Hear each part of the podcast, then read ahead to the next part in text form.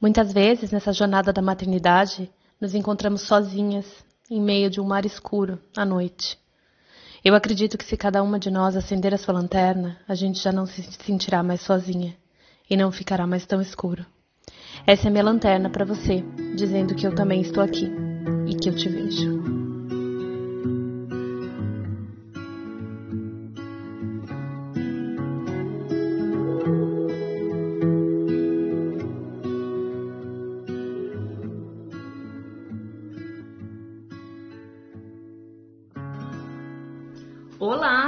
Bem-vindos. Eu sou Ana Maquese e a gente está aqui para falar sobre educação respeitosa. Hoje, mais especificamente, eu vou trazer um tema que tem surgido muito nas minhas conversas, que é, é irmãos. Quando a gente tem mais de um filho, como que a gente pode ajudar e apoiar é, na questão das brigas, né? E antes de começar a falar especificamente disso, eu queria colocar um pensamento aqui. É, a gente, como pais, né, a gente precisa entender que nessa relação entre os irmãos existe uma sutileza, existe uma conversa, que é aquilo que a gente vê, mas as entrelinhas são só deles. Eles vão construir uma relação entre eles, onde nós, pais, somos meros coadjuvantes. A gente não tá, a gente não faz parte da relação dos irmãos e a gente não deve fazer parte dessa relação. E como educador, como pai, é muito bonito a gente perceber como que eles vão tecendo, tecendo essa, essa relação, tecendo essas experiências, construindo juntos e descobrindo o mundo juntos. Né? Existe um lugar ali, uma cumplicidade, um, um espaço que é só dos irmãos. E acho que a primeira coisa que a gente tem que lembrar é que nós, pais, a gente precisa respeitar esse espaço. A gente precisa dar espaço para que essa relação se teça e aconteça também. É, eu estudei muito, então quando a Júlia, né, quando o Arthur eh, chegou, eu estudei muito assim para entender como que eu poderia um, não atrapalhar essa relação. Acho que, em primeiro lugar, é como que eu poderia não atrapalhar, não intervir de forma que minasse essa relação entre eles. E, segundo, como que eu poderia um, apoiá-los nessa construção, né? Sem, sem ter esse papel de interferência. E o que eu acho bem importante, né, a gente lembrar sempre é que é, essa relação é uma semente que vai florescendo aos poucos. E ela precisa de tempo, ela precisa de cumplicidade, ela precisa de um solo fértil para que a relação entre os irmãos cresça de forma saudável, de forma amorosa, de forma a ajudar eles a desenvolver habilidades para a vida. Porque no fundo, uma das melhores coisas, dos melhores presentes que a gente ganha tendo um irmão é que ali no dia a dia a gente tem uma, muitas oportunidades de treinar coisas que vão ser úteis para a nossa vida inteira, né? Então, desde assim, habilidade de negociação, a capacidade de perdoar, empatia, conversa, é, saber lidar com uma disputa, tudo isso a gente vai aprendendo ao longo né, da nossa infância já, quando a gente tem um irmão e quando a gente tem esse lugar dessa relação florescer, né? Dessas conversas, desse diálogo acontecer.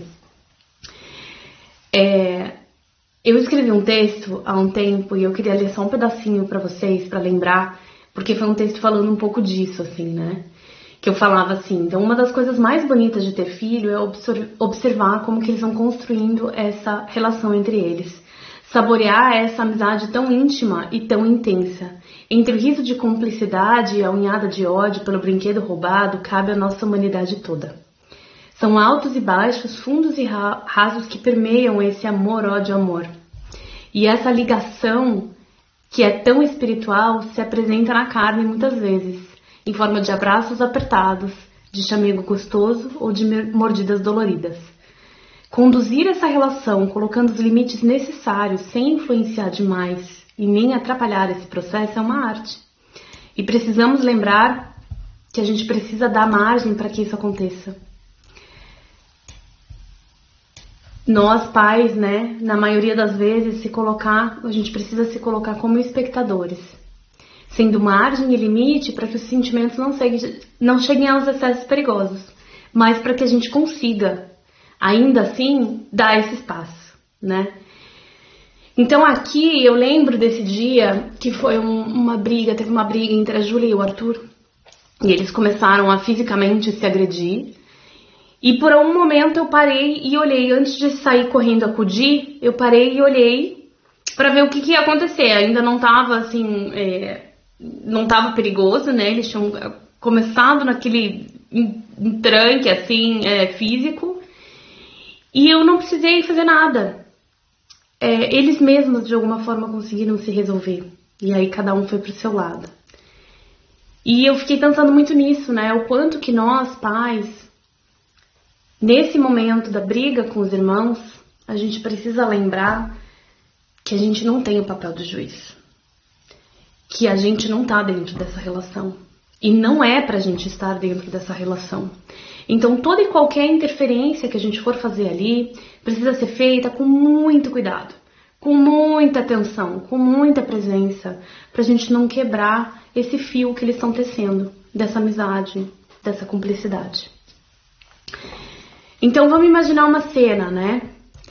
É, nesse caso, é, vamos imaginar, hoje aconteceu aqui, eles estão brincando, e isso acontece muito, né, com os irmãos, estão brincando, tá tudo lindo. Não dá três segundos, você não sabe nem da onde que veio, começa um estapear o outro, um querer pegar o brinquedo da mão do outro, um chora, o outro empurra, aí um morde e vira uma confusão. O que, que a gente pode fazer nessa hora? Então, de novo, eu vou reforçar isso, acho que várias vezes durante esse episódio. é, a gente não é juiz. O nosso papel não é de chegar lá e julgar quem tá certo, quem tá errado. Quem fez primeiro, quem fez depois. Quem vai ter que devolver o brinquedo ou pedir desculpas ou fazer qualquer coisa e quem vai ser o inocente coitadinho da história. Não é o nosso papel entrar nesse lugar. E quanto mais a gente entra nesse lugar, mais difícil fica a gente se manter como espectador da relação. Mais difícil fica a gente manter esse espaço sagrado que precisa existir entre eles. Então, o que, que a gente pode fazer aqui, né? É... Bom, vocês sabem que eu não sou muito do checklist, né? Não acredito muito no checklist, mas eu tentei organizar o pensamento de forma que eu consiga passar o que a gente tem vivido aqui e o que eu tenho testado aqui do que, e, e, e vejo que dá certo, respeitando de alguma forma, né, que cada família é diferente, cada pessoa é diferente. A primeira coisa que eu acho difícil no dia a dia, mas que a gente precisa estar consciente que acontece, é nessa hora da briga, a gente precisa ter maturidade e presença de novo, para que a gente não comece ali a reagir com a nossa criança interior que um dia foi irmã ou irmão. Primeira coisa, essa. Deixar de lado a nossa própria história. Para que a gente consiga agir ali naquele momento e dentro daquela situação específica. Porque não é sobre a gente. As histórias não são as nossas ali, eles estão construindo isso agora. Um, então, é lembrar que a gente não é juiz. Lembrar que a gente também não tá ali como autoridade para dizer quem tá certo, quem tá errado. Não é o nosso papel esse. A gente não tem esse lugar. Especialmente porque a gente precisa lembrar que o que a gente vê na briga é um ínfimo pedaço da história. Muitas vezes a briga entre os irmãos não começa com aquele brinquedo que você viu sendo tirado da, da mãozinha do irmão menor. Porque às vezes a gente vê as coisas, mas não quer dizer que foi ali que começou. Às vezes já começou duas brincadeiras atrás, quando o irmão mais novo fez alguma coisa para o irmão mais velho, ele des desligou, foi fazer outra coisa, desbaratinou, e aí ali está sendo uma segunda ou terceira vez que isso está acontecendo. E só ali que deu a briga. A gente não sabe se às vezes, antes da gente olhar o irmãozinho mais novo puxando o brinquedo do, do, irmão mais velho, a gente não sabe se já não tinha acontecido isso antes. E o brinquedo, na verdade, tinha começado na mão do pequeno. A gente não tem como saber. O que a gente tem que lembrar é que o que a gente está vendo ali é um fragmento, como se fosse uma manchete de uma notícia. E através dessa manchete não nos cabe julgar a história inteira. Então, assim, eu, vou, eu vou, vou brincar, assim, mas isso é uma coisa que eu acho que a gente tem que escrever na testa. Porque nós, pais, ou melhor, nós adultos, a gente tem a mania de achar que a gente tá certo, que a nossa visão é a certa e que a gente precisa ensinar as crianças a enxergar através dos nossos filtros. Eu acho que para muitas, muitas coisas isso é legal. É legal a gente ensinar os nossos filhos a enxergar coisas que a gente já aprendeu. Mas nesse, nesse momento a gente tem sempre que lembrar que a gente não está vendo a história inteira. Que muito provavelmente a briga não começou ali, tá? Então acho que essa é a, a, a primeira coisa. Partindo desse princípio, então, é, a gente tá ali na briga, aquela confusão. É, o que, que a gente pode fazer? A primeira coisa que eu acho que a gente tem sempre que lembrar é, apesar desse, de respeitar esse espaço, apesar de ter toda essa questão é, de não interferir demais, agressão física começou a machucar, puxou o cabelo, mordeu. Agressão física não é permitida. Ponto. Numa educação respeitosa. Não, eu não faço, eu não agrido, o Fernando não agride, eles não podem se agredir. É uma regra, por exemplo, na nossa casa é uma regra: ninguém bate em ninguém. Isso é uma regra clara, estabelecida e reforçada a todo momento. Então, nessa hora da briga, a gente não vai deixar o respeitar o espaço deles, não quer dizer deixar eles se quebrarem. Não quer dizer. Começou a agressão física, a agressão física é um desrespeito a uma regra muito importante, pelo menos aqui na nossa casa, ou no que eu acredito ser dentro de uma educação respeitosa acabou, na hora para, a gente vai, interfere sim.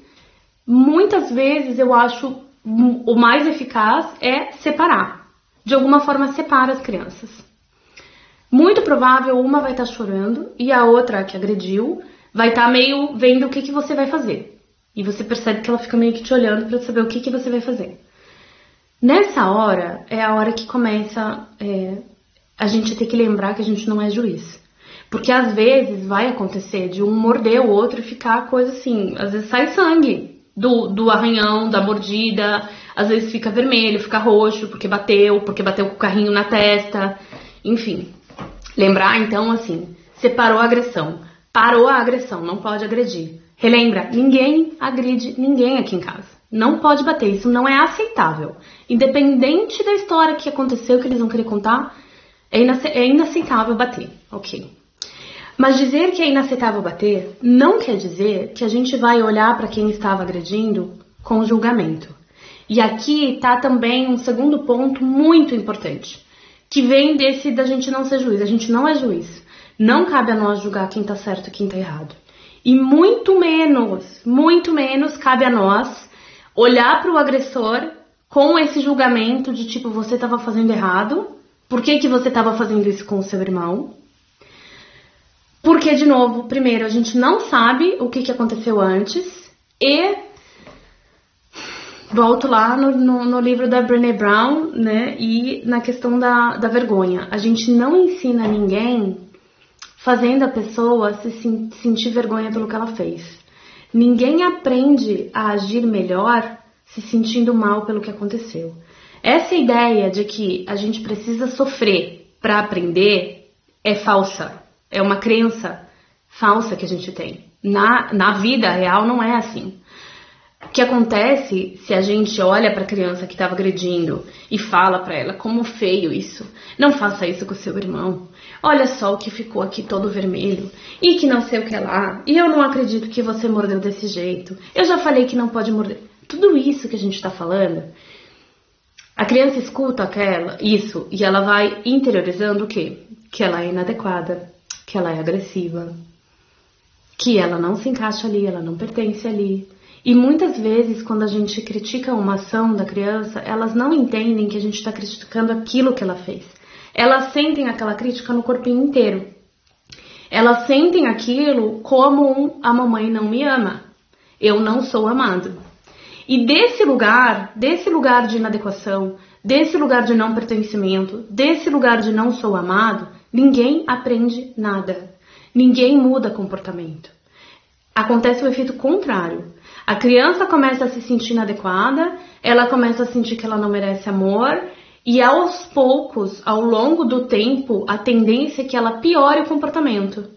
Ou porque ela vai querer chamar a atenção de você e de alguma forma provocar essa atenção, mesmo que seja o que a gente chama de uma atenção indevida, porque é uma atenção que ela ganha através de algo que ela fez que não foi legal. Ou ela vai simplesmente assumir a inadequação dela e falar: tudo bem, então, já que eu não sou amado, já que eu não sou bom para nada mesmo, já que eu faço tudo errado, já que eu sou agressivo, já que eu sou isso, então tá. Então aceitarei essa carapuça e assim seguirei. É, existe esse efeito ao longo prazo. É sempre que isso acontece? Não.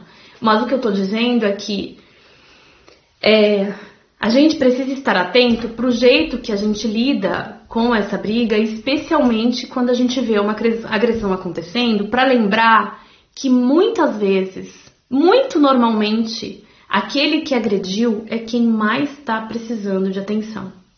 E isso é muito contraditório, e eu vou ser muito honesta, é muito difícil nós nós que viemos de uma geração que, assim, eu acho que a grande maioria de nós cresceu num, num, num ambiente mais autoritário, cresceu num ambiente. É, é, enfim, acho que não, não só ambiente de casa, né? Acho que até as escolas eram muito autoritárias, tinha muito isso, assim, né? Do castigo, do que feio, do vai ficar no canto, vai ficar separado de todo mundo, né? Enfim, é, eu acho que é o, toda uma geração, assim, que viveu isso, né?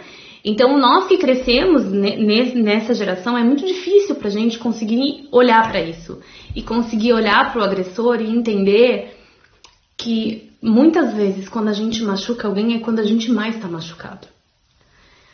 É... E nessa hora, nessa hora, então, separou, voltando, né? Tô aqui é, falando um monte de coisa, mas só pra gente não perder o, o, o fio da meada.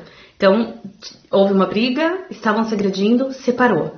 Nessa hora, lembrar disso, que a gente não é juiz, a gente não sabe o que aconteceu, a gente não sabe de onde veio essa agressão e muito provavelmente quem agrediu é quem estava mais machucado por algum motivo, ressentido, machucado, triste, ou quem mais precisa de ajuda porque é quem não soube lidar com aquela emoção que veio muito forte à tona e acabou virando físico, né, a questão. É, ai, Ana, mas aí eu não vou cuidar do, do nenezinho que tá chorando lá com o arranhado, claro que vai. Então, o que, que eu faço aqui às vezes? Porque a gente é uma só, né? Muitas vezes a gente tá só, é só um adulto com as duas crianças naquele momento. Então, muitas vezes, o que, que eu faço? Sendo bem prática. Abraço, abraço o que tá doendo, o que tá machucou, dou beijinho, oi, meu amor, eu sei, tá doendo, ok? Mas eu olho pro outro, olho pro agressor. Tá tudo bem, meu amor? Eu vi que você bateu no seu irmão, eu vi que você mordeu. O que, que aconteceu? E enquanto você está acalmando um aqui, você já pode começar os que eu diria que é o segundo passo, apesar de, de novo, eu não acredito em checklist, eu tô só dizendo mais ou menos o que, que eu já percebi que aqui em casa funciona e quando funciona a gente acaba repetindo, né?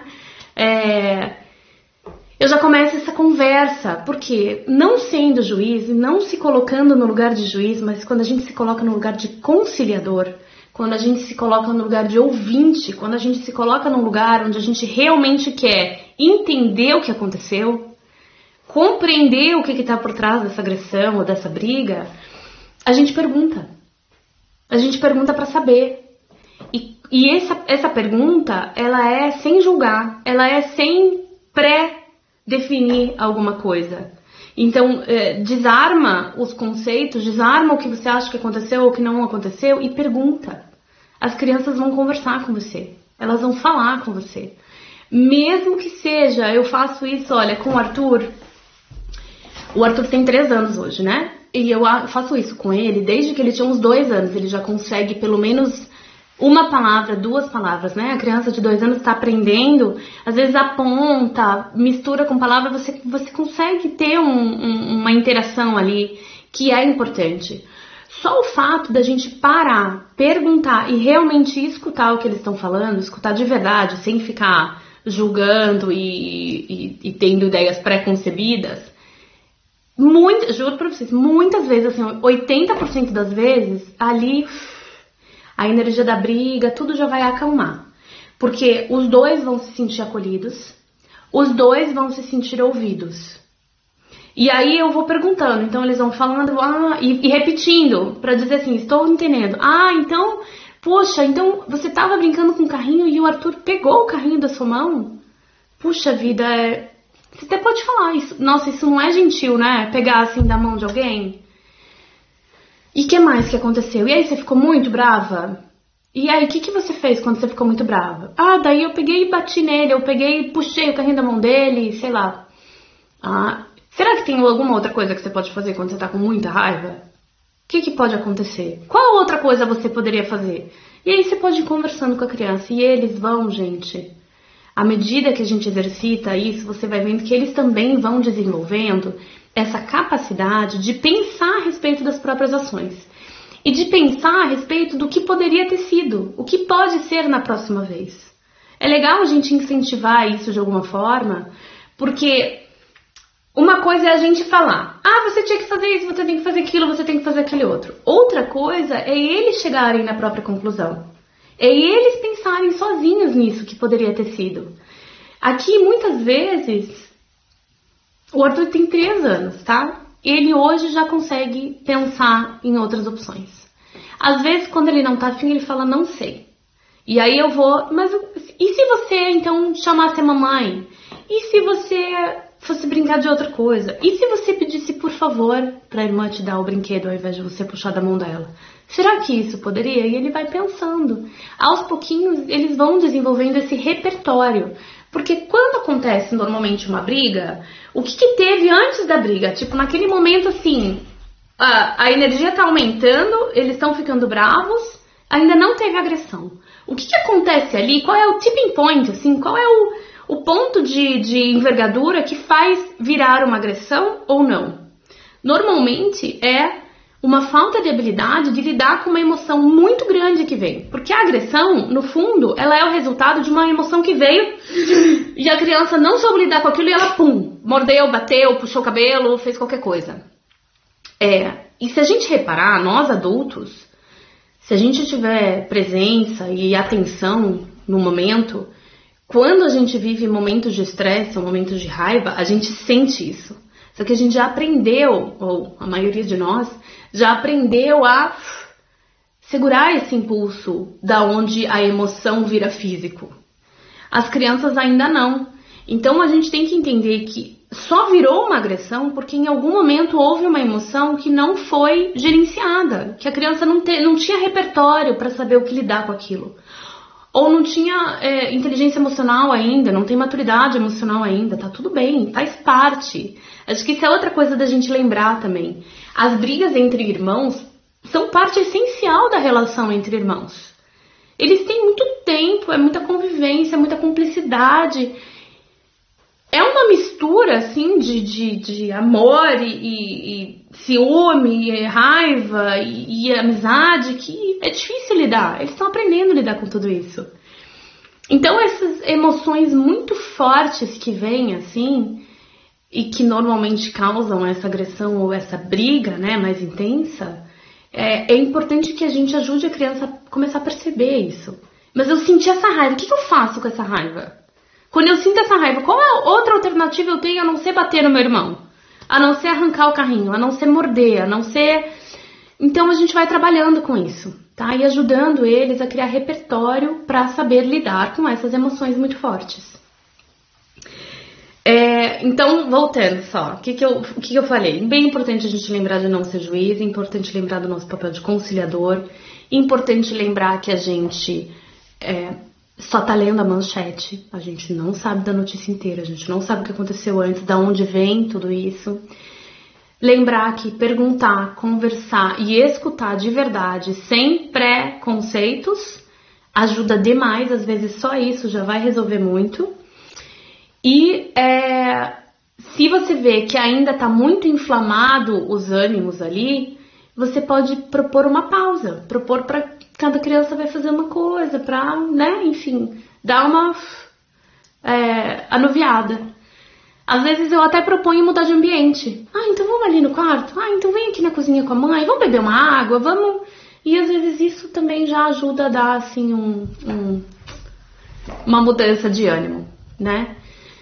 É... E, e pra gente é também importante a gente exercitar isso, né? E esse eu falo, tô falando aqui de um monte de coisa, mas no fundo eu acho que cada, cada pequena coisinha ela abre puf, um espaço inteiro pra gente conversar, né? Por exemplo, esse do, do preconceito que às vezes a gente tem, da gente já contar histórias na nossa cabeça. Então, por exemplo, aqui em casa, a Júlia é normalmente bem mais sossegada que o Arthur. A Júlia é mega zen, ela sempre foi zen.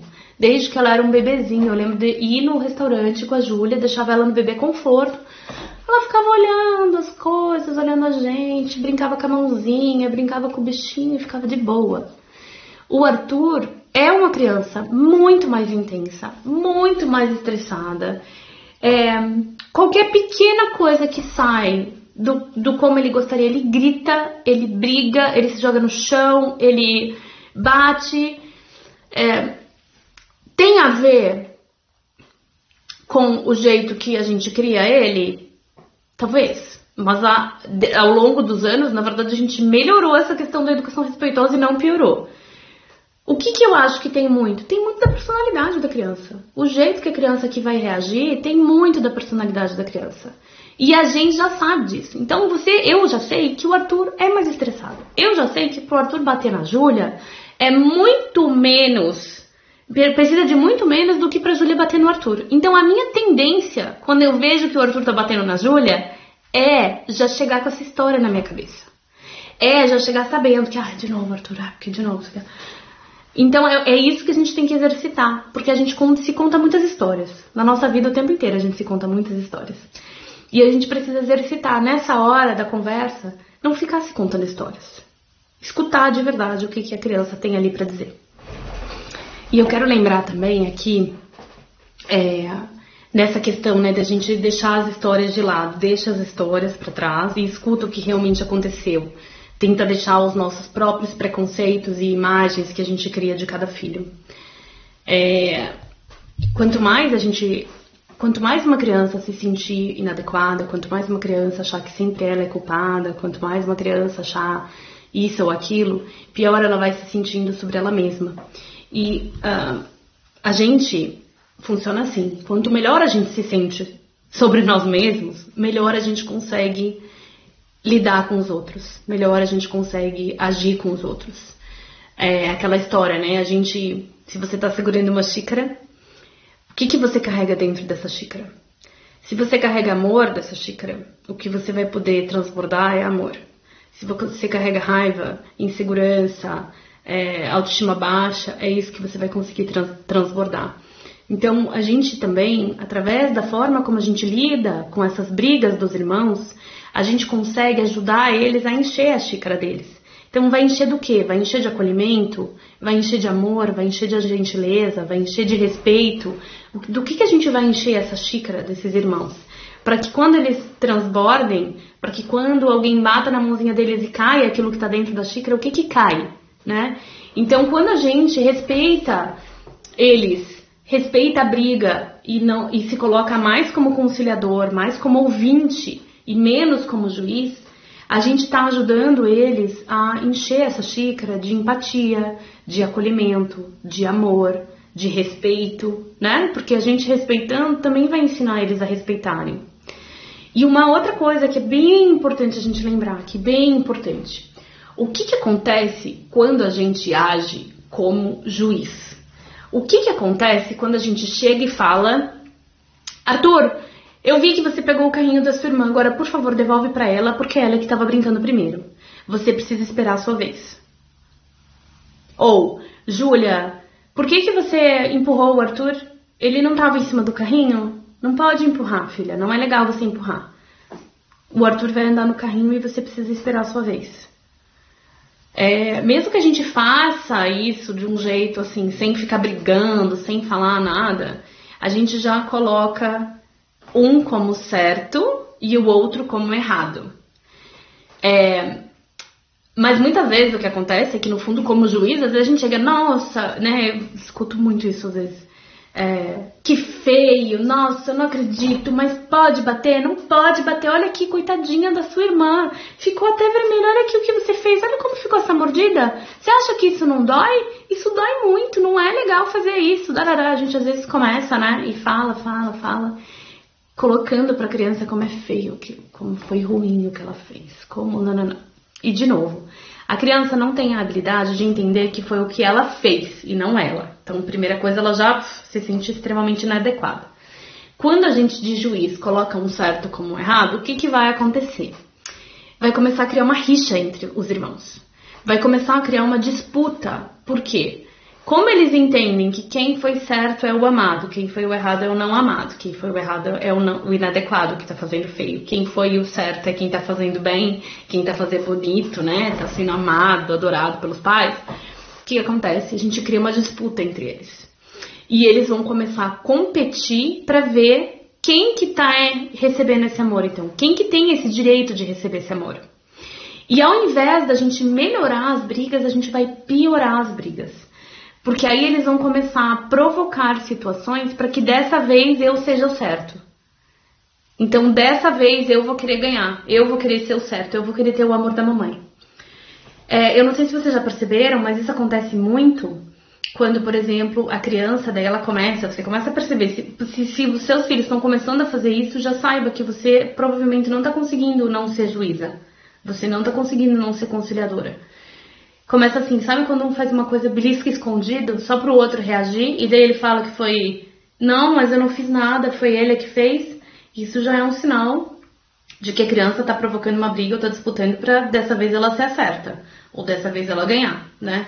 Então presta bastante atenção nisso, assim, porque às vezes a gente acha que tá né, não sendo juiz, não atuando dessa forma, mas começa a piorar as brigas entre os irmãos. E aí você precisa saber que isso tem alguma coisa ali para você para você ajustar, tá?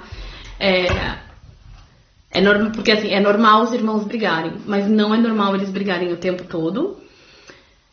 Não é saudável também. É, e eu acho que é um bom balizador pra gente ver assim o quanto que a gente tá conseguindo ajudar eles a ter repertório também para lidar com situações de estresse e de desentendimento. E quanto mais a gente consegue é, passar por esse processo de uma forma respeitosa, de uma forma é, conciliadora, de uma forma a construir repertório para eles, você vai percebendo que as brigas vão ficando menos frequentes e que as brigas também vão ficando menos sérias, tá? Eu acredito que isso não é para vida. Eu não acho que vai ser assim, nossa, para sempre. É, eu acho que a criança tem muitas fases, né? Então, a cada fase talvez você tenha de novo essas inflamações, essas novas brigas. E aí você vai dissolvendo isso, vai ajudando a ter novos repertórios, né? E aí vai diminuindo a briga. E talvez de novo venha uma nova fase em que, pum, de novo surjam muitas brigas. Então eu acho que também não é uma coisa constante, vai diminuir as brigas até que quando eles tenham 11 anos eles nunca mais vão brigar. Não existe isso, né? Eu, eu não acredito nisso. Então temos que lembrar que também tem fases, né? Tem ciclos mas é importante perceber que não está piorando, que não está ficando pior e que não está criando uma rixa entre os irmãos e nem competição, porque não é saudável ter a competição entre os irmãos, muito menos se essa competição for pelo olhar do pai e da mãe, pelo amor do pai e da mãe. A gente não pode entrar nessa relação e ficar no meio dessa relação. A relação não é nossa, a relação dos irmãos precisa ser deles. Eles precisam ter esse lugar, tá? E uma coisa que eu queria lembrar também, que para mim é, é, muito bonito, assim, lembrar isso, especialmente na hora da briga, porque às vezes não é fácil a gente manter a calma. É, tem um, um, Não sei se é uma história, se é um mito africano, uma história africana que eu li em algum lugar, que eu não sei nem dizer a fonte, mas achei muito bonita e eu depois nunca mais esqueci. É, quando alguém na tribo lá, então diz que tem uma tribo africana, que quando alguém fazia alguma coisa de muito errado, é, roubar, matar, sei lá, é, fazer alguma coisa muito errada dentro daquele conceito deles, é, eles colocavam a pessoa em pé no meio da tribo e a pessoa ficava lá o dia inteiro em pé e todo mundo que passasse pela pessoa precisava lembrar de algo que aquela pessoa fez de bom. E isso para lembrar a pessoa de que ela é boa, então de que ela apesar de ter feito algo que não foi bom, ela é boa, ela tem o bem dentro dela. E eu percebo que nessas horas do conflito entre as crianças, da briga entre as crianças, fazer isso também é muito útil. Olhar para a criança que agrediu e lembrar: eu sei que você é, uma, é um menino gentil. Eu sei que você consegue falar com a tua irmã sem precisar bater. Eu sei disso. Tá tudo bem. Dessa vez você não conseguiu, mas eu sei que você vai conseguir. E a mesma coisa, né? Se, se foi a irmã, então, enfim, a gente lembrar da criança que ela consegue fazer muitas coisas boas e gentis, que aquilo foi uma situação, que foi um momento, mas que ela vai conseguir. Acreditar nela, acreditar que ela vai conseguir, sabe? É, várias vezes também você pode lembrar. Lembra aquela vez que você pediu por favor? E foi legal, né? Lembra que a Júlia te deu o brinquedo aí? Ou lembra aquela vez que a gente fez, a gente fala take turns, mas que a gente revezou o brinquedo?